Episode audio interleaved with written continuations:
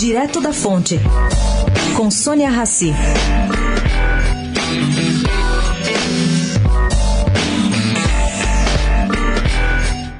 O convite ainda não efetivamente concretizado pelo presidente eleito Jair Bolsonaro para que o juiz Sérgio Moro ocupe o Ministério da Justiça ou então algum cargo no Supremo Tribunal Federal já está dando a maior confusão. O meio jurídico não está gostando nadinha de ter um juiz tão duro no Ministério da Justiça ou então no STF. Bom, eles dizem que isso vai enfraquecer a Lava Jato.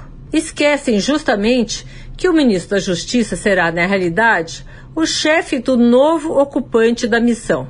O que significa que Moro, se for escolhido para ser ministro da Justiça, fará justamente o contrário, vai fortalecer a Lava Jato. Pois é, gente, as coisas estão mudando e muito rapidamente. Sônia Raci, direto da fonte para a Rádio Eldorado.